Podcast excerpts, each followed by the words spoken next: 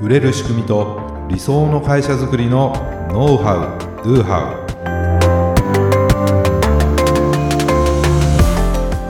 ウこんにちはビズクリエイトの渡辺です。ビズクリエイトの中野です。本日もよろしくお願いいたします、よろしくお願いいたします。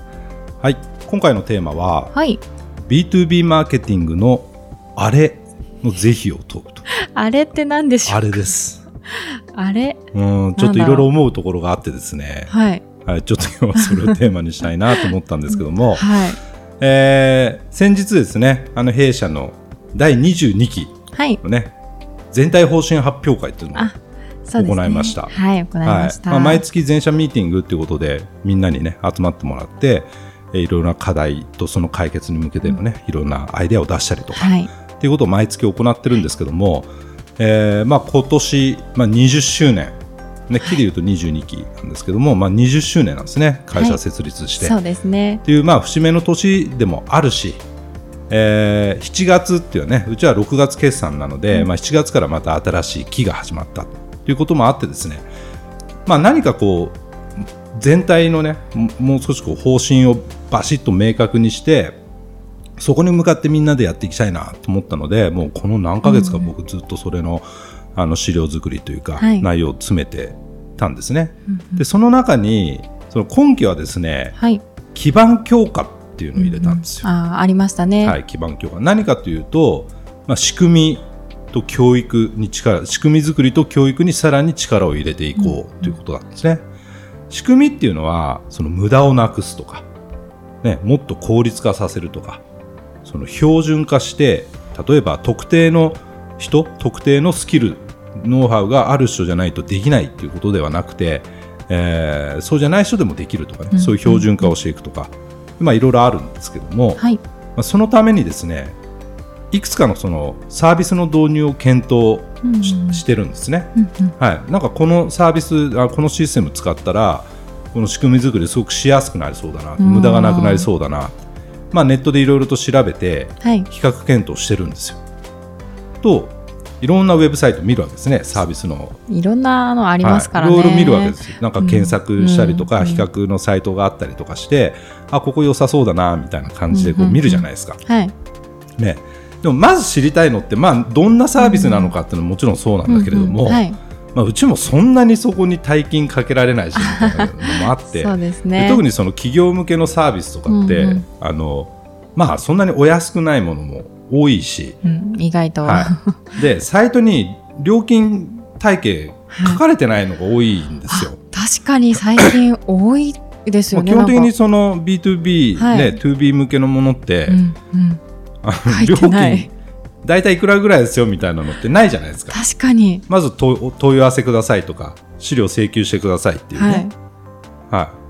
い。でこちらのあまあそれはいいんですけどもまだこのサービスがいいっていう状態ではなくて、あくまでも比較のために知りたいんだけどなみたいうな、ん仕方ないから問い合わせとか資料請求するんですよ。はい、するとですようん、大体すぐに電話がかかってくるわけ。はあそうなんか入力するんですよい、ねもうするんです。もうだってもうえ結構入力するんですけど、ね、でああまあまだそういう感じじゃないんでとか言ってああそうなんですねみたいな。何、かあったらあの相談してくださいねって言ってで、まあ、企業によってはそこからもうメルマガがバンバン送られてくると。すごい。みたいな感じになるんですね。はい。だけど、まあ、そこから商談につなげて契約を取るっていう。うんうんうん。まあ、っていうのが今のその B2B マーケティングの定石というか、うんうん。はい、メインストリームになってて、はい。まあ、多くの、ね、企業向けのサービスとかプロダクトを展開している企業さんはこう実施していることうんなんですね、まあ、当たり前みたいな感じ、まあ、他にはですねホワイトペーパーってあ言ってまあ、要するにこう役はい。立つし、お役立ち資料みたいなものをですね、とかなんかこうアンケートの結果みたいなのとか、まあなんかあのこうノウハウとかですね、まあ、それをこうダウンロードできるようにしているところもあるじゃないですか。うん。ありますね。まあ、僕もまあいろいろまあなんかのあの広告だったりとか、まあ、いろんなところでそれを目にしてですねあ面白そうだなと思って、えーそこをこう行くんですよ。そうするとダウンロードするにはですよ。はい。メールアドレスだけじゃなくて会社名とか役役職とか まあいろいろですね、まあ、簡単なアンケートみたいな答える必要があるものが多いんですね。うんうんうんそうするとなんかすごく興味はあるんですけれども、まあ、いろんなその経験があるわけです。これやったら絶対なんか営業来るなとか なんか電話かけてくるんだろうなとこっち忙しいのにとか。いやまだそのホワイトペーパーに興味があるわけじゃなね興味があるわけであって、それ以上のものってまだ求めてないうんそうですね。まあいろいろあるわけですね。はい。っていうのがあってすごく興味があるんだけどそれをダウンロードすることもなんかもう躊躇しちゃうと。うーん確かに。うん。ちょっと嫌ですよねなんか。そう。でまあそういう経験を、まあ、経験と顧客体験っていうんですかね、ことをこう僕自身が顧客側としていろいろこう経験体験していくことによってこれって多分効果的なマーケティングしマーケティングの手法なので多くの企業が採用してるんだろうけども、はいでも実は結構な機械損失になってるんじゃないかなと。なるほどうんまあ、何かというとその興味関心の度合いとかって様々じゃないですか。はいでいきなりハードルを上げる僕にとっては結構なハードルだと思ったんですね。と取りこぼしが起こるじゃないですか。はいでもそれは別に悪いことではなくて本当に要するに見込み度の高い、えー人だけをこう集めたいというかからこうレスポンスしてもらいたいという狙いであればまあいいと思うんです。はい。うん、だけど、まあ、僕みたいなねあの 人もいるので、ね、だったらまずもうちょっとハードルを下げて、うん。うん。うん、欲しいと思われる情報を提供してでその後もですね継続的にまあ有益な情報ですよを提供し続ける中でとかフォローする中でそのレスポンスっていうのをこう引き出せるようなマーケティングを設計した方がなんか長い目で見たらなんか有効なような気がするんですね。確かに、まあ、僕らよく言ってるけどリストは資産ですと、はい。要するにリストメールアドレスだけでも取っとけばこっちからこうコンタクト取るようにもできるわけなのであのそんなにすぐ決めようではなくて、まあ、そこから徐々に徐々にこう関係性をね、うん。こう作っていって、まあ、長い目で見て最終的に選ばれるようにするとかただもう採用段採用というか検討段階でうちみたいにねだったらそんなに時間かけられないから、はい。やっぱりすぐアクションってなるんだけど、うん。それってこっちも同じでそんなに悠長に選選んでられないから、ね。こっちからアクションを起こしますよと、うん、だからそそれをあのなんていうかな窓口がちゃんと明確になってればこっちから連絡しますんでって話なんですね。で比較検討してみてそこからこぼれたらそれはその提供しているサービスが要は魅力的ではなかったってことじゃないですか。そうですよねってことなんですね。うんうんまあ長いもうちょっと長い目で見たりとかその顧客側で考えてくれないかなと。ね、で本当に本当にいいサービスがプロダクトで、はい、ね、他社と比較して優位性あったら、さっきも言ったように顧客側からコンタクトを取るだろうしそうですね。だったらそれをやりやすくするような設計をしてみたらどうだろうってことなんですね。うん確かに。まあ、マーケティングオートメーションとか今いろいろありますけれども、まあ、そんなしっかりしたもんじゃなくても例えばねうちのそのオートビズのようなメール配信システムでステップメールを組んでフォローすると、でそれもガンガンガンガンいくんじゃなくてね、まあ、ちょっと時間をこうかけてですよ、はい。えーまあ、検討に時間かかる場合もありますから例えば1ヶ月おきぐらいにねあその後どうですか？とか、あのーみたいな感じでちょっとお伺いを立てるようなメールをステップメールで送ってみるとか。はい。これって結構重要でやはりその忘れちゃうんですよ。まあ僕もそうだけどそれだけやってるわけじゃないんで、うんいろんな業務をこなしながらああれやんなきゃみたいなのででなんかないかなって言って資料請求してるケースがあるのであの、まあ、ちゃんと検討できてない場合もあるし、えーちょっとそのままになっちゃう。だからまだ導入するかどうかって決めてなくていずれ導入したいなと思ってリサーチするケースもあるじゃないですか。うんうんそうですね。ね、だからよく今すぐ客かそのうち客かっていうような分け方するんですけれども、はい。そのそのうち客それも半年後かもしれないし1年後かもしれないケースもあるんですよ、今からリサーチを始めようと。で特に企業さんだったらそれをちゃんと調べてその上で倫理を上げるとかね、まあ、そういうこともあるじゃないですか、まあ、僕なんかも調べたらずね意思決定できるのでいいんですけれどもそうじゃない場合って、ね、皆さんもそうだと思そうけどすね。もし僕にこれあの買ってくださいとかね、うん。こういうの導入したいんですけどっつったら、まあ、調べるじゃないですか。はい調べます。いろいろ調べて それでこれを導入するメリットは何でとかってそれで僕に提案してくるじゃないですか。普通はそうなんですよね。時間かかるじゃないですかある程度ね。はいだからそれはすぐじゃない場合もあるからある程度時間軸を長めにとって、そこで、まあ、忘れた頃にというか こうフォローを入れるとかですね、うん。ね。まあ、それだけでもあそういえばそんなのを調べてたっけなとか。でもう一回なんか資料を見てもらうとかウェブサイトを見てもらう、まあ、そこから、えー商談につながるっていうケースもあると思うんですよね。まあ、やり方っていうのはいろいろあるんですけれども、はい。これ本当に効果的かなと まあ僕みたいな人もいるのでね。そうですよね。うん、いやなんか取りこぼしてないかなとか、うん。ハードル高すぎるんじゃないかなとか、もうちょっと下げて興味関心度合い低い人集まるかもしれないけどそこあまり手間をかけずに自動化して少しずつこうなんですかね啓蒙というか教育をして、えーそこからこうレスポンスを引き出すみたいなね。っていうような、まあ、一度顧客目線で考えてみてはいかがでしょうか、というお話でした。はい。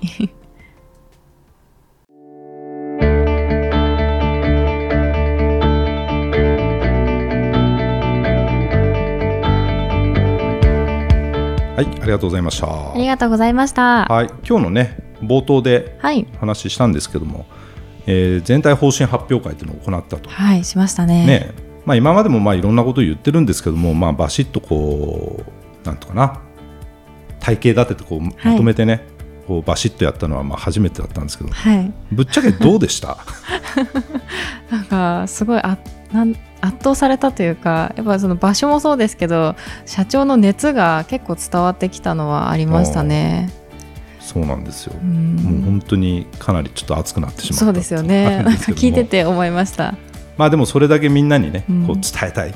なんか分かってほしいとか、うん俺はこれで行くんだみたいなものをね ちょっとこう伝えたかったので、うんうんまあ、本当にすもうこれににものすごく時間かけてきたんで、あ、本当ですか？はいそうですよね。あのボリュームだと。うん、やっぱりそんなあの簡単にできるものじゃないなと思って、本当に何回も作り変えたりとかねいろんなデータをこう分析したりとかして、あの考えてきたものなんですね。はい。まあ、別に社員向けだからそこまでしなくていいかって一瞬頭によぎったんですけどいやそれはダメだと。そうだったんうんやっですね。ぱりちゃんとねやっぱりこっちの本気さを伝えないといけないな、うんじゃないとみんなも本気になってくれないな、うんみたいな感じもやっぱりあってですね、はい。まあ、だからねあんなあのホテルに、まあ、要するに結婚式場みたいなそうですねね。もう会場すごかったですね。すごい会場で、まあ、やったわけですよ、それだって別にうちのあの会議室っていうかね いつもやってるところでやったっていいんですけれども、でも環境ってすごく大事確かにじゃないですか。閉まりますよね。閉まるじゃないですか、はいなんかもうああそこ行った瞬間におっみたいななりました。なんかちょっと今日違うぞみたいな感じで、はい。はいね、僕もスーツビシッと着て、うんうんねまあ、やるわけですよ。で、まあ、おお昼はねそのホテルのはいその、お弁お弁当っていうのかな、うんなん午前みたいな感じでみしたねやつをこうすごかったですね。出してはい。で、えー終わってからの懇親会も、はい。ね、なんかもう本当にこう結婚式みたいなそうですね。もう感じっていうかさフルコースというか、フルコース料コース料理をねね。でまあ、お酒もはい飲みっていう感じでもう一日もうね本当朝から夜までっていう感じだったんですけどねはい。でもあーまたこれはこあのー詳しくねお話ししたいなと思うんですけれども、やはりその方針をね決めるとか、うんうん。まあ、みんな頑張ってるんだけれどもなんかこうその頑張りの方向性みたいなのとかね、なんかそういうのってあの微妙にずれていったりとか何が一番今うちにとって大事なのかなとか、うんうん優先順位高いのかなとか、うん。何をお重点を置いてやっていくのがうちにとってもいいしお客様にとってもいいのかなとかっていうのってなかなかこう分かってるようで分かってないでしょ、うんそうですね。これって個人レベルでいろいろ考えるけど、はい。会社としてどうなんだろうとかって、うん。多分みんなそういうのをあの少なからず悩みながらというか、はい。やってるだろうなっていうのを感じたんですね、まあ、うちは結構みんなで考えて作っていくっていうようなことが今まではい。多かったんですけども、そうですね。まあ、結構今回はもうトップダウンで、はい、もうこの3年ね3年の中継がこれでいくぞと、みたいな感じでバシッと打ち出して、まあ、ここで一回ぐっとねみんなを方向性を定めさせて。あとはもう皆さんが現場レベルでこう考えてやっていけるようなね、なんかそういうのがいいかなと思って、えーちょっとこう変えてみたまあねそのテーマ変革ですから、はい。もう根底から何かを変えていくってことなんでね。まあそうもうまずその日がもう変革の第一歩にならないともう ちょっとダメなんで。うんはい。まあ、いろんな意見あるとは思うんですけどね、でもそういうことをおまずバシッと出す、ね。まあ、この間も選挙とかありましたけれども、やっぱりそこに共感できるかどうかとか、まあ、いろんな政党のいろんな政策とかね、ありますけども、まあ、それも同じかなと思うんですよね。これでやっていきますと。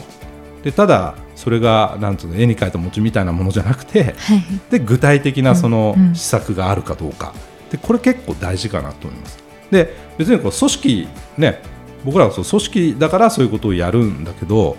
これね別に一人でビジネスされてる方もやった方がいいと思いますよ。うんうん。うん、やっぱり自分の何を大切にして何を目指してねやっていくのか、うん。まあ、その方針とかね決めてでそれでどんな施策を重点的にやっていくのかって決めるだけうんで確かにぶれないですから。柱があるだけで違いますそうなんですもんね。結局ねぶれさせないとすごく大事なので、まあ、今回はね、まあ、それの、まあ、僕にとってもすごくチャレンジだはい。チャレンジングなことだったんだけど、まあ、これやって結構ね本当燃え尽き 燃え尽き感が、まあ、あの 出たらやばいなと思ってたんですよ大その丈夫ですか？ぐらいもう本当にかなり気合い入れてたんでね、はい。まあ、燃え尽きてる場合じゃないとここがスタートなんでね。燃え尽きちゃダメです。ここからさらに燃えてね、はい。えーやっていきたいと思うんで、はい。ぜひな皆さんもね あの方針決めるのおすすめなんでやっていただければなというふうに思います。当番組で取り上げてほしいことや質問を大募集しています。説明文に記載の URL からメッセージをお送りください。今日の話がためになったという方はぜひ高評価やフォローもお願いいたします。それではまた来週ありがとうございました。